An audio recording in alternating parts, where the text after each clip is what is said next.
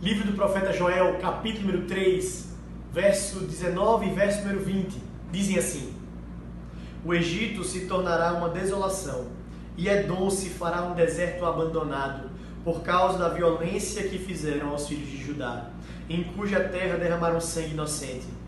Judá, porém, será habitada para sempre, e Jerusalém de geração em geração.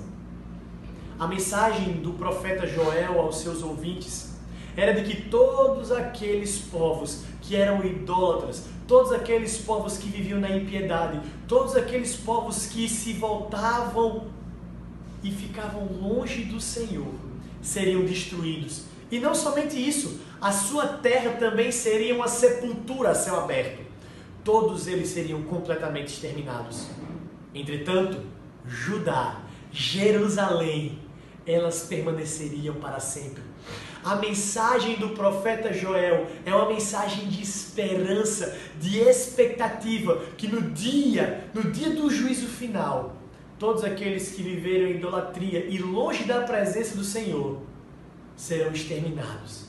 Mas aqueles que se voltaram para uma vida de relacionamento com Deus, para a glória do Senhor, podem ter a certeza de que tudo e todos que viveram longe fossem destruídos, eles viverão eternamente ao lado do Senhor. Que Deus os abençoe.